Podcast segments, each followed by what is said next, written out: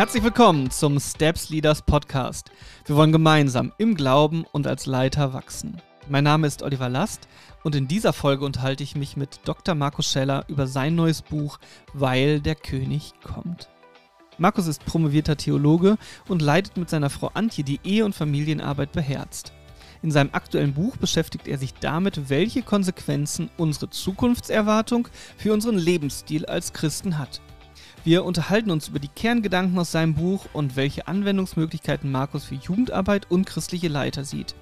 Wir nutzen außerdem die Gelegenheit, um darüber nachzudenken, was wir als Christen eigentlich über die Zukunft glauben und wie wir den richtigen Kompromiss zwischen Ignorieren und Spekulieren finden.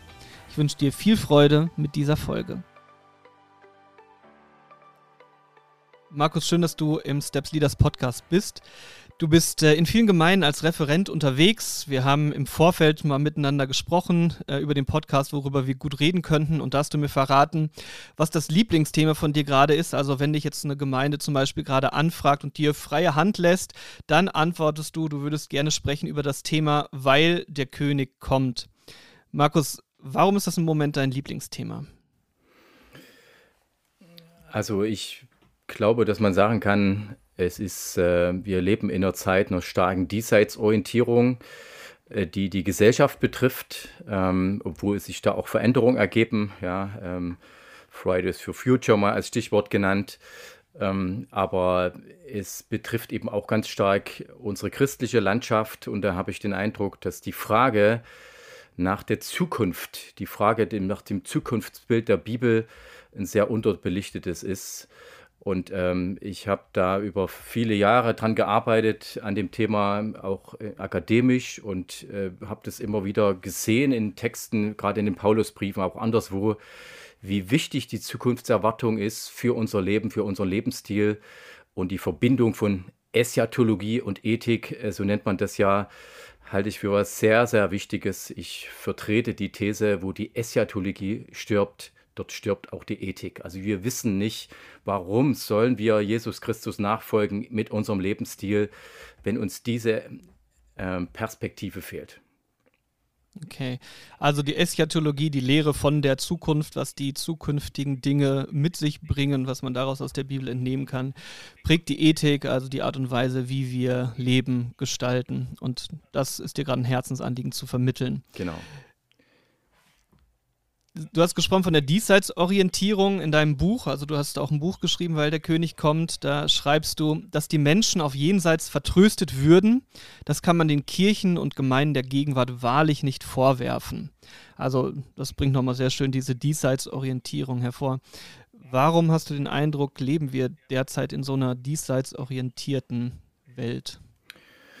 Also zunächst mal ist ja dieses, diese Rede von, von der Vertröstung auf dem Jen, aufs Jenseits ja eine, ein Vorwurf der Väter des Kommunismus gewesen. Antichristen, sie würden das so machen und ich sehe eben heute ist das überhaupt nicht der Fall. Man kann von dieser Vertröstung nicht sprechen. Ja, warum ist das so? Also in der Gesellschaft, aber eben auch in der Christenheit hat sich da viel verändert. Ähm, ich glaube, dass also unter uns Christen, und da schaue ich auch stark auf die eigene Bewegung, äh, das Thema der, der Jenseitserwartung, der Zukunft, Jesus kommt wieder und die Entrückung und solche Themen, die vor 100 Jahren, vor 50 Jahren und kürzer äh, noch große Themen waren, auch als ich junger Kerl war, Teenager, Jugendlicher, war das ständig Thema in Predigten. Und ich habe dann irgendwann festgestellt, äh, das ist es heute überhaupt nicht mehr. Und es hängt, äh, glaube ich, auch zusammen mit stark spekulativen Gedanken, also dass man da bis ins kleinste Detail hinein versuchen wollte, irgendwas zu erklären. Ähm, und das hat meines Erachtens für viele junge und heute mitteljunge und auch ältere Christen dazu geführt, dass sie das Thema beiseite geschoben haben und gesagt haben, also es gibt für unser Leben heute Wichtigeres als das. Also das ist jetzt mal eine Facette, eine Begründung sicherlich von vielen. Mhm. Ja, ich kenne das selber auch an diesen Stellen. Also so ist es mir in meinem Glaubensaufwachsen auch gegangen, dass mir da spekulative äh, Themen, was wann wo passiert, vorgelegt worden waren bis dahin. Ich kann mich noch an so eine Sache erinnern, das ging dann so in Spekulationen hinein. Ich weiß, es ging irgendwie da um die Päpste und dass irgendwie in, einer, in einem Treppenhaus nur noch ein Bild für einen Papst übrig sei und der letzte Papst kommt und damit ist klar, das ist noch so eine Predigt, an die ich mich erinnere, jetzt mit diesem letzten Papst muss der Antichrist da sein und wenn man dann auch so erlebt, huch, da ist jetzt was angekündigt von einem Verkündiger der Wahrheit und das tritt jetzt gerade nicht ein, dann habe ich das selber für mich auch erlebt. Es macht was mit einem und äh, gleichzeitig ja, sehe ich das auch. Ähm, irgendwo gibt es ein, ein, Ignorieren der ganzen Thematik, vielleicht durch diese christlichen Erfahrungen, vielleicht auch durch die äh, Gesellschaft, die uns prägt. Und ähm, irgendwie ist dazwischen die Mitte zu finden, also zwischen Eschatologie, äh, also zwischen Ignorieren und Spekulation. Was ist so dein Gedanke dazu? Wie, wie findet man die Mitte? Wie findet man denn da einen guten Ansatz zu? Also meiner Meinung nach hängt viel davon ab, ob wir uns auf die Kernthemen konzentrieren, auf die das Neue Testament großen Wert legt. Also es gibt ja eine ganze Reihe von Aussagen in der Schrift im Alten wie im Neuen Testament, ähm, die sich irgendwie mit der Zukunft beschäftigen und denen sollten wir auch nachgehen. Es gibt aber Themenfelder oder Kernpunkte, die ständig wiederholt werden, also die in unterschiedlichen Worten immer wieder präsentiert werden und die scheinen auch wichtig zu sein. Also allein die Quantität muss uns hier schon auf, auf bestimmte Kernpunkte hinweisen.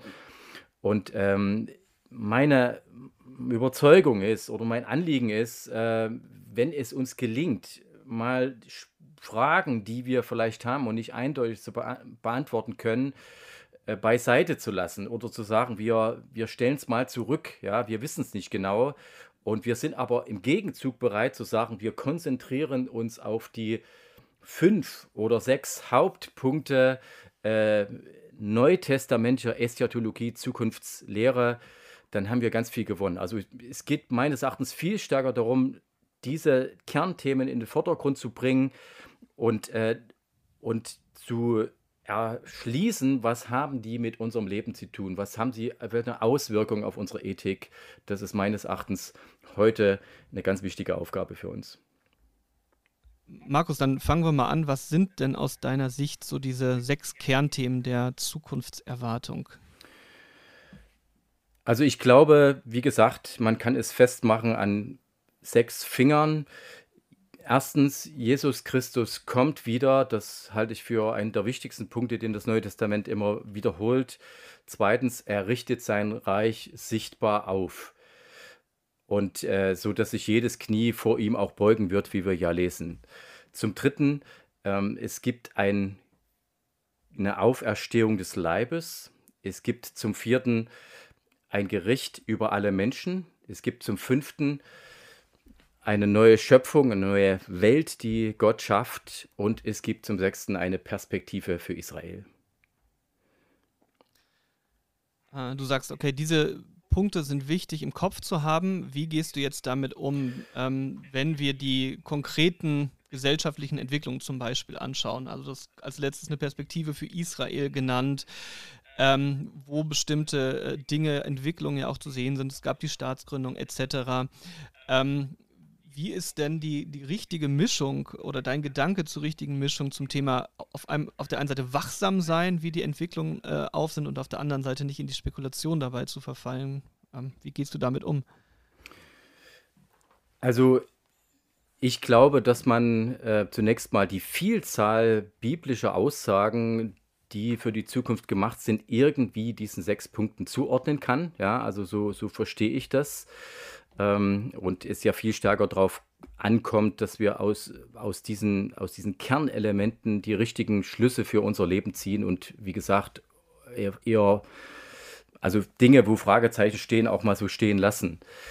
Ähm, ist, also die verschiedenen, also wenn, wenn ich mal ein Beispiel nennen kann, also natürlich müssen wir wachsam sein im Blick auf äh, die Zukunft. Äh, Jesus ruft uns auch dazu auf, dass wir das tun, ja, einen wachen Blick zu haben und trotzdem gleichzeitig immer auch zu sehen, ähm, das haben viele für, vor uns auch schon getan. Ja? Sie haben versucht, Dinge in der Geschichte zu identifizieren, mit dem schönen Beispiel, was du vorhin gebracht hast. Und offensichtlich war an der Stelle der Antichrist noch nicht zu finden. In diese Falle sind Christen immer wieder getappt, ja, und wir müssen natürlich uns davor hüten, immer wieder in die gleiche Falle zu tappen. Und äh, deswegen glaube ich, dass, dass, wir, dass wir das prinzipiell sehen müssen. Ja, da passiert was auf dieser Welt. Die Staatsgründung Israels ist kein Zufall in der Weltgeschichte, definitiv nicht. Ähm, aber wenn, wenn irgendwo Behauptungen auftauchen, das ist das, das ist jenes, und hier steht es doch schon, immer mit dem, mit dem Vorsichtsfilter zu sehen und sagen, okay, man kann die Dinge auch sehr unterschiedlich immer sehen. Ja. Ähm, und natürlich ist auch gerade das Anliegen meines Buches, weil, weil der König kommt, hängt natürlich stark mit der Wiederkunft, mit der Ankunft besser gesagt, des Königs zusammen. Und dort geht es also ganz stark darum, nicht das nicht nur als theoretisches Faktum mal zu sehen oder so eine vage Vorstellung, da könnte mal was äh, kommen, ja, irgendwie gibt es da eine Zukunftserwartung, sondern zu sagen, mein Leben ist doch letzten Endes sowas äh, wie, ein, wie ein roter Teppich für den König aller Könige. Ja, diese Grundhaltung, auch wenn ich manches nicht verstehe und auch nicht verstehen kann, was in der Schrift vielleicht steht, ja, wenn ich sage, okay, das sind Informationen, ähm, die müssen wir irgendwie jetzt mal zur Kenntnis kommen. Wir, wir können nicht bis ins letzte Detail hinein alles ausloten, aber diese Grundhaltung, mein Leben als roter Teppich für den König aller Könige, meines Erachtens strotzen die Paulusbriefe nur so von dieser Haltung. Kannst du ein paar Beispiele von dem Strotzen geben und ähm, kannst du ein bisschen sagen, wie diese äh, Verbindung aussieht? Ne? Also wie du sagst, du sagst, ein roter Teppich, was, wie wird das neutestamentlich gerade hervorgehoben? Also in den Paulusbriefen, 1. Korintherbrief, 1. Thessalonischer Römerbrief, aber auch in den anderen äh, liest man immer wieder die Formulierung untadelig am Tag des Herrn. Ja, das ist das große Anliegen, was Paulus verfolgt mit seinen Gemeinden, die er teilweise selber gegründet hat, teilweise auch nicht, ihnen das Anliegen mit auf den Weg zusammen, seid untadelig am Tag des Herrn, also rotes, roter Teppich-Prinzip.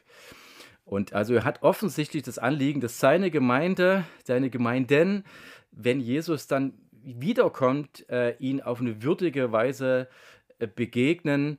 Ähm, und das ist ja auch so dieses, na, im Griechischen, im ersten Thessalonischer Brief in Kapitel 4 kommt dieses Wort Apanthesis vor, ja, was so viel meint, einen Feldherrn der siegreich ist, äh, würdig zu empfangen. Also man zieht praktisch, man schickt eine Delegation raus aus der Stadt, weil die Stadt sagt, äh, also es hat keinen Zweck, gegen diesen Feldherrn jetzt noch zu kämpfen, dessen Übermacht ist so groß. Äh, deswegen äh, hilft nur eins, wir schicken eine Delegation raus äh, vor die Tore der Stadt und sie mögen doch mit ihm gemeinsam in die Stadt reinführen. Also den König würdig zu empfangen und jetzt in der Adventszeit macht hoch die Tür die Tormacht weit, es kommt der Herr der Herrlichkeit. Also drückt es meines Erachtens sehr schön aus, worum es dabei geht.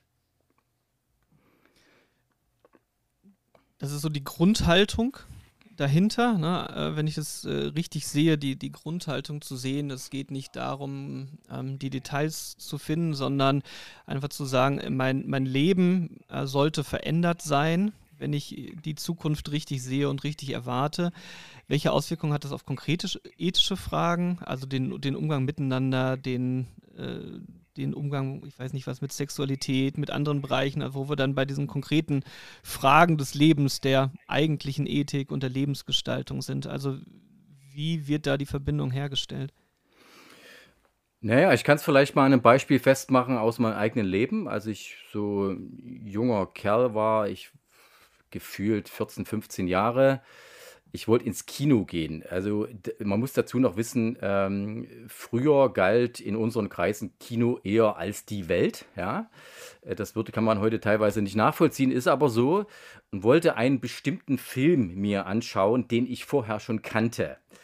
Das fliegende Auge, falls es jemand vielleicht kennt, ähm, interessanter Film über einen Spionagehelikopter äh, der da so durch eine amerikanische Highline fliegt und alles Mögliche kann mit allen möglichen technischen Raffinessen. Und ich wollte mir den Film unbedingt nochmal anschauen. Ähm, wusste allerdings, da kommt eine Szene drin vor, wo die Helikopterpiloten dann ihre Feldstecher auspacken äh, vor dem Haus, also vor einem großen Haus, da stehen bleiben in der Luft und mit per Feldstecher in ein bestimmtes Fenster reinschauen, weil sie wissen, um die, um die Zeit macht eine nackte Frau da ihre Gymnastik. Ja. Und, ähm, und dann ging bei mir so die Überlegung los, so wie ich geprägt war, also kannst du jetzt guten Gewissens in dieses, diesen Film reinschauen? Äh, Klammer auf, gegenüber dem, was heute so alles geboten wird, ist das eigentlich gar nicht der Rede wert, Klammer zu. Ja, und trotzdem, das hat mich sehr beschäftigt. Und ich weiß noch genau, wie ich in diesem Kinositz ähm, hatte mir vor überlegt, Konf die Konfliktlösung, die sieht bei mir folgendermaßen aus. Du guckst dir den Film an und wenn die Szene kommt, machst du das Augen, die Augen zu. Und ich sitze drin im Kino und kann erstens sagen, das mit dem Augen zumachen hat natürlich nicht funktioniert. Ja. Zweitens, ähm, mir ging, man ahnt es schon, der Gedanke durch den Kopf, was wäre eigentlich, wenn Jesus jetzt wiederkommt? Also das hat mich in dem Moment beschäftigt äh, und ich kenne viele, denen ähnliche Gedanken auch so durch den Kopf gehen bei bestimmten Situationen in ihrem Leben. Jetzt habe ich ja schon gesagt, die, der Film mit dieser, mit diesen paar Szenen, die irgendwie so ins Sexuelle gehen, sind im Vergleich zu dem, was heute geboten wird, eigentlich nicht der Rede wert. Aber trotzdem, äh, weil du so konkret fragst, Oliver, ähm, würde ich schon sagen, also warum eigentlich nicht erschrecken, auch heute bei dem Gedanken, äh, was wäre eigentlich, wenn Jesus jetzt in diesem Moment wiederkommt? Also diesen Gedanken, glaube ich, haben wir an vielen Stellen verloren und wir dürfen ihn wieder neu denken. Darf ich, kann ich so, wie ich jetzt bin, meinem König eigentlich unter die Augen treten? Will ich das? Ja, und dann bist du bei vielen Lebensthemen, Beispielsweise bei dem Thema Pornografie, ja, will ich das wirklich, dass mein König, ähm, sorry, wenn ich es so formuliere, mich mit offener Hose vor dem Monitor da antrifft? Ist das meine Absicht? Wie sieht das? Also ich denke, dass an vielen Stellen sich Antworten ergeben, auch für uns selber, wenn wir den Gedanken haben, mein Leben ist ein roter Teppich für den König aller Könige. Wie kriegt man eine gute Mischung an dieser Stelle hin oder die, diese gute Balance? Also ich war auch viel auf Freizeiten unterwegs, die so ein Lied wie Pass auf, kleines Auge, was du siehst, zum Beispiel, ähm, so immer im Ohr haben und das an manchen Stellen als wirklich auch sehr bedrückend erlebt haben, ähm, permanent von diesem Gedanken getriggert zu werden, okay, was passiert jetzt? Ähm, und dieser gleichzeitig, ich stehe voll dazu, ne, diesem, diesem schönen Gedanken, den du sagst, okay, wenn Jesus jetzt wiederkommt oder ich weiß, dass Gott mich ja sieht und ich mich recht, rechtfertige für all mein Handeln, ähm, in der, in der Entwicklung gerade von Jugendlichen finde ich das einen, einen, ganz spannenden Gedanken, da, da richtig gut mit umzugehen. Ähm, ja.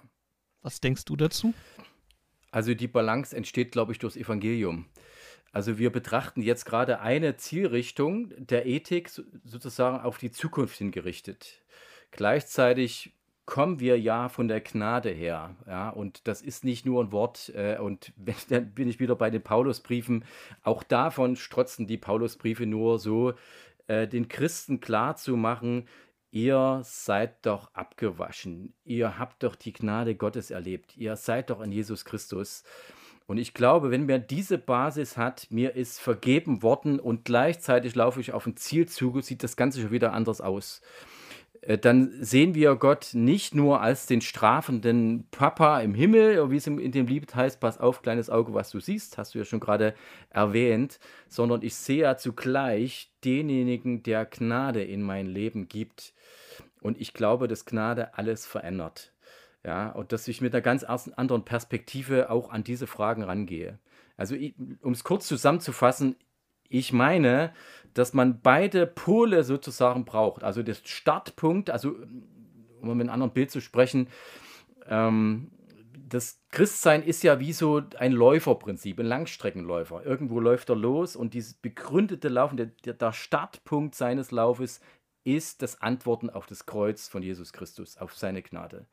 Und dann laufen wir durch unser Leben, brauchen übrigens auch Leitlinien links und rechts, so das Absperrband in Form äh, der Ethik der Bibel des Alten wie des Neuen Testaments. Und dann laufen wir auf ein Ziel zu.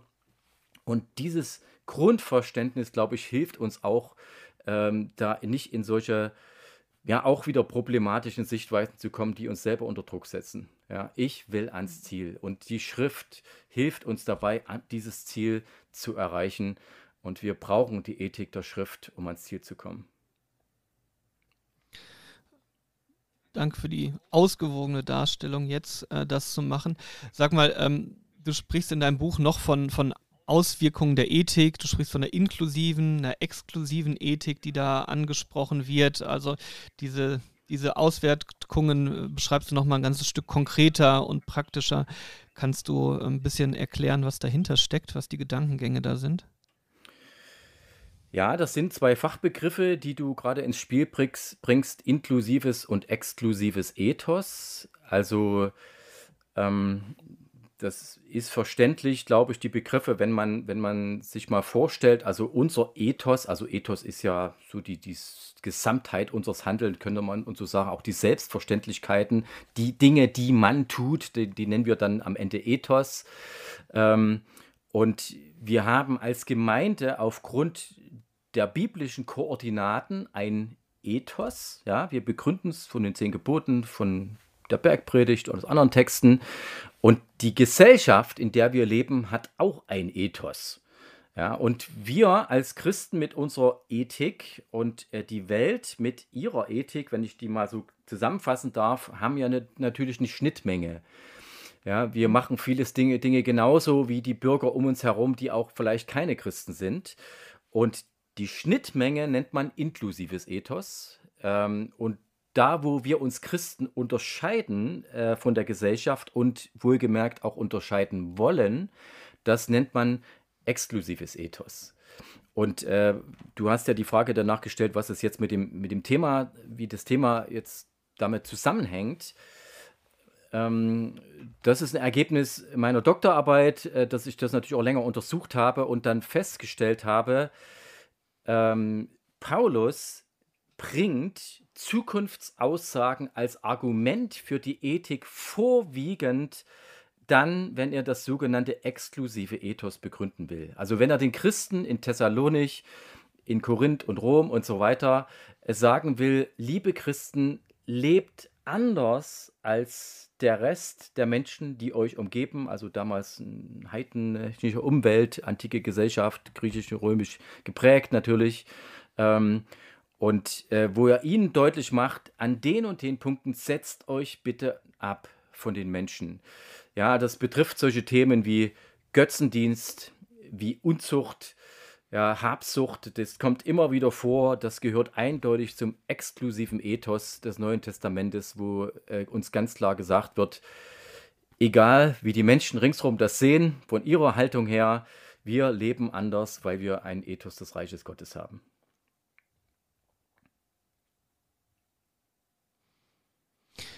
Warum an dieser Stelle denkst du, oder warum ist es so stark mit dieser Zukunftserwartung äh, gekoppelt? Also es ist ja auffällig, ne? dass es an, an ganz vielen Stellen so ist, das hast du halt gesagt, mit diesem untadelig darstellen. So, so im Kern, warum ist es daran gebunden, warum ist es nicht an allgemeinere andere Prinzipien gebunden, an die Schöpfung gebunden, die wir das an, an manchen Stellen sehen? Hast du da einen Gedanken zu? Ja, das ist natürlich, kann ich nur ansatzweise, glaube ich, beantworten. Ähm, aber also es, mir fällt schon auf, also wenn Paulus beispielsweise etwas begründet, wo er sagt, also Christ, ihr lieben Christen, macht euch nicht unmöglich in, in eurer Gesellschaft sozusagen, ja, also seid nicht unnötig ein äh, aus, seid nicht unnötig Außenseiter, über die sich die Menschen beschweren. Solche Argumente gibt es ja auch. Mhm. Ähm, bringt er diese Themen nicht ins Spiel, da argumentiert er völlig anders. Da kommen so Themen wie Ehre und Scham rein und sowas. Also letzten Endes kulturelle Argumente. Ähm, und bei anderen Themen bringt er so offensichtlich solche Argumente nicht. Da geht es eben ganz stark um, um diese eschatologischen Aussagen. Ähm, ich glaube, dass man am Ende ja sagen oder, oder sich die Frage stellen kann, also was bitteschön soll denn das Motiv sein für uns Christen, anders zu leben an bestimmten Punkten unseres Lebens als der Rest der Menschen, die uns, uns gibt, wenn es nicht die Erwartung des kommenden Königs ist. Also es geht um die Hoffnung. Es um eine Hoffnungsstruktur. Ja, es ist, ist in den Paulusbriefen sehr schön zu sehen, die Hoffnung ist das, äh, was hier begründet und die Hoffnungslosigkeit ist auch etwas, was begründet, nämlich den Lebensstil, den viele Menschen haben.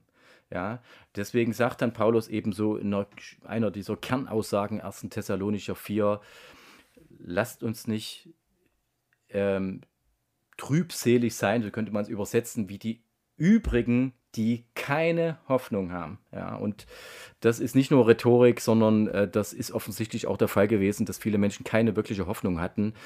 Und äh, die christliche Botschaft ist eine Botschaft der Hoffnung auch für unsere heutige Zeit. Ähm, und gerade auch in Zeiten der Krise, glaube ich, müssen wir ganz viel von dieser Hoffnung sprechen, die weit über das hinausgeht, äh, was wir uns vorstellen können und über die, das Klein-Klein unseres Alltags.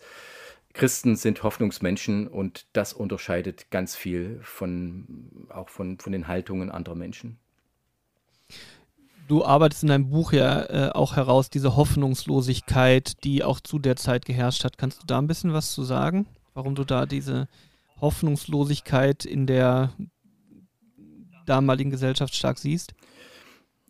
Also ich habe mich mit der Frage beschäftigt, was im Umwel Umfeld des Neuen Testamentes, also der frühchristlichen Gemeinden, die ich vorhin schon mal genannt hatte, äh, was die Menschen eigentlich geglaubt haben und ob es sowas wie eine Hoffnung gab und eine Jenseitsvorstellung, die irgendwas mit ihrem Leben zu tun hat. Ja, und äh, bei der Untersuchung bin ich da mit Welten konfrontiert worden, die mir teilweise auch völlig unbekannt waren vorher. Deswegen war es sehr spannend, auch langwierig.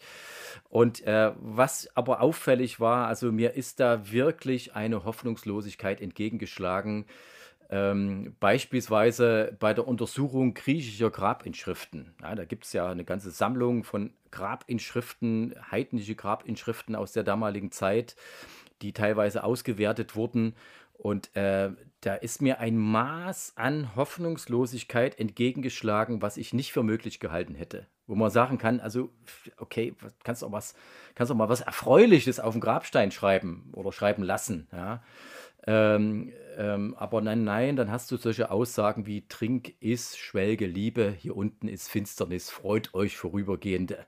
Ja, also mit anderen Worten, wenn du hier unten angekommen bist im Hades, dann ist alles vorbei. Ja, äh, freut dich darüber, dass du gerade noch lebst und nutzt das Leben, so ungefähr die Haltung. Und das drückt sich an vielen Stellen aus, statistisch 90 zu 10, also 90 Prozent ähm, der Grabinschriften gerade sind pessimistisch, schauen, sehen keine große Hoffnung und 10 Prozent, die irgendwie mal ansatzweise etwas Hoffnung erkennen lassen.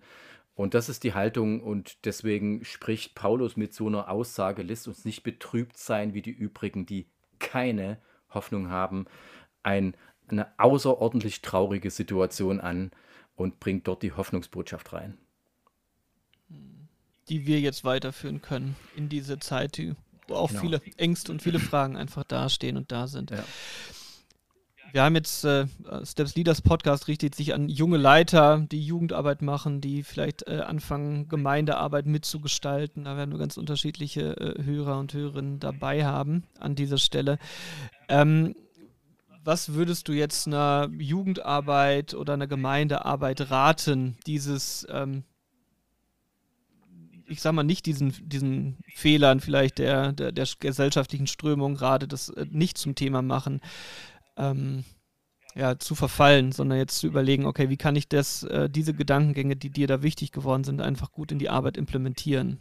Hast du da Gedanken zu? Also zum einen meine ich, dass die junge Generation, und damit meine ich gar nicht nur Christen, sondern insgesamt in Europa, überhaupt in der westlichen Welt, wieder viel stärker Richtung Zukunft denken, als es lange Zeit der Fall war. Ja, also wie vorhin bereits erwähnt, Fridays for Future ist ja sowas. Also da denkt man in die Zukunft rein und macht sich natürlich Sorgen, wie geht das weiter mit unserem Planeten Erden, Erde. Ja. Also insofern glaube ich, dass wir die christliche Botschaft grundsätzlich auf etwas aufsetzen kann, was schon längst wieder da ist, ja, und wo wir teilweise mit unseren Antworten wieder hinter, hinterherhinken. Also das ist das eine, wir können da ansetzen. Ähm, also um es mal biblisch zu formulieren, äh, Fridays for Future ist ja nach meinem Verständnis eine Wahrnehmung dessen, was die Bibel beschreibt in Römer 8. Also da hören junge Menschen quasi das Seufzen der Schöpfung, ja. Aber leider suchen sie im Großen und Ganzen nicht die Antwort in dieser einen Person, Jesus Christus, die alles verändert. Ja, meine Überzeugung ist, ohne Jesus wird es keine gerechte, keine ökologisch saubere Welt geben. Ähm, das, äh, er ist der König, von dem alles abhängt. Die Gegenwart, die Zukunft und natürlich auch die Vergangenheit. Ähm, also das ist das eine. Zum anderen ähm, halte ich also auch gerade die, diese, diesen Blickwinkel, den ich vorhin kurz beschrieben habe, zwischen inklusiven und exklusiven Ethos für sehr wichtig im Blick auf die Auslegung von Texten und die Anwendung von Texten. Ja, also inklusiv ethische Fragen, exklusiv ethische Fragen. Also, dass wir, dass wir das wirklich mal sehen, was betont da die Schrift und diese exklusiv ethischen Themen, die nach wie vor auch die gleichen sind, ähm, glaube ich, müssen wir in der Jugendarbeit betonen. Ja, Unzucht hat also mit Sexualität zu tun. Götzendienst, also Dinge, die ich anbete, äh, die nicht Gott sind. Habsucht, wo mein Herz sich an Dinge, an, an, na, an, an Werte hängt, die wir hier irgendwo materiell vorfinden und dann ich andere anfange über den Tisch zu ziehen zu meinem eigenen Vorteil. Also das sind doch Kernthemen, über die wir heute reden müssen. Und wenn wir drüber reden, äh, lass es uns klar machen, liebevoll, aber gleichzeitig auch immer auch mit der Begründung, warum tun wir das denn? Also nicht der Zeigefinger, sondern äh, weil Jesus wiederkommt, weil unser Leben quasi ein roter Teppich für den König aller Könige ist. Also da würde ich mir wünschen, gerade auch in der Jugendarbeit, dass ähm, diese Themen immer und wieder auf einer großen Bandbreite und kreativ dargestellt ähm, zum Vorschein kommen und in der Jugendarbeit präsentiert werden. Ich glaube, wir haben gute Karten, dass es gehört wird in der jungen Generation, weil, wie gesagt, die Gesellschaft sich an der Stelle sich schon wieder verändert.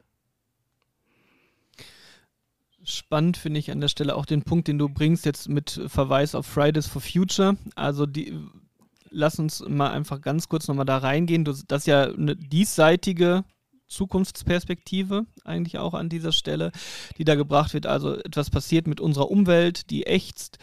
Ähm, was ähm, ist denn die Bedeutung der Ethik jetzt dafür? Also ich glaube nicht, dass du so denkst, ähm, aber die Frage, okay, der, der König kommt, wir kriegen jetzt eine neue Welt, ähm, lass, lass mal alles laufen.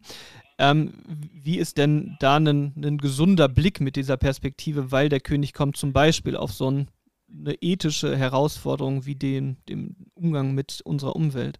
Ja.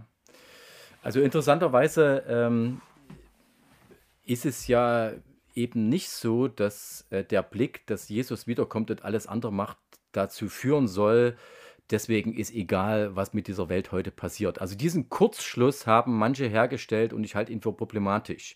Ja, also die, die Grundbefindlichkeit von uns Christen auf dieser Welt ist nicht, wir harren hier mal aus, äh, bis wir dann abspacen in den Himmel irgendwie und uns kann der Zustand unserer Welt egal sein, sondern wir müssen diese Welt gleichzeitig verstehen, ja, als die Schöpfung Gottes. Ja, und wir können nicht Raubbau an dieser Schöpfung betreiben. Ja, sie ist seine Schöpfung und wir können sie nicht einfach kaputt machen. Und wo immer wir Möglichkeiten haben, äh, die Schöpfung zu erhalten, sollten wir das tun. Deswegen sieht da Fridays for Future meines Erachtens schon Richtiges. Ähm, es ist aber von der ganzen Ausrichtung, so wie ich es wahrnehme, äh, wahrscheinlich auch facettenreicher, als ich das so in den Medien hören und sehen kann. Aber ähm, wie ich es wahrnehme, eine Bewegung, die mit Gott, mit Jesus in der Form nichts zu tun hat. Also ähm, so wie ich das teilweise eben auch vom Kommunismus her kannte. Ich bin in der DDR aufgewachsen. Ja, also die, der Traum von einer schönen, besseren Welt, den kann man ja voll unterstützen. Ja, warum denn eigentlich nicht? Ja, aber es ist ein säkularer Traum. Es ist an der Stelle ein, ja, säkularer Kiliasmus, könnte man dazu sagen. Also das heißt, ein, eine, eine, eine, eine weltliche Form eines tausendjährigen Reiches, was man sich herbeiwünscht. Ja? Und diese weltlichen Formen, wenn sie an Jesus Christus vorbeigehen, laufen am Ziel vorbei. Ja? Man sieht also punktuell Richtiges, so nehme ich es wahr, aber leider sieht man nicht den Kern, um den es wirklich geht. Ja? Aber zurück nochmal kurz zu deiner Frage. Ähm, nein, ich, dadurch, dass wir ja nicht von der Welt sind, aber trotzdem in der Welt, wie Jesus äh, sagt in Johannes 17, muss man ja trotzdem sagen, wir haben auch eine Mitverantwortung für die Welt als Menschen, die wir hier leben. Und die sollten wir niemals beiseite bügeln. Ähm, und im Rahmen unserer Möglichkeiten, die wir haben, sollten wir uns für Gerechtigkeit, für Ökologie auch einsetzen. Das ist meine Überzeugung. Also auch weil der König kommt, han, äh, verhalten wir uns jetzt zum Beispiel im Bereich von äh, Naturschutz oder von dem Umgang mit den Ressourcen, die uns Verfügung, zur Verfügung stehen, auf eine gute Art und Weise. Also auch als Beispiel eines gerechten Lebens. Ja, es, es kann ja, danke, dass du es nochmal so ins Spiel bringst. Das kann ja nicht die Ziel, eine gute Zielstellung für uns sein, zu sagen, wenn Jesus wiederkommt, ist ja völlig egal, wie der Zustand dieser Welt ist. Ja, also da passt doch irgendwas nicht in, in der Denke. Äh, deswegen ist das aus meiner Sicht auch eine Selbstverständlichkeit.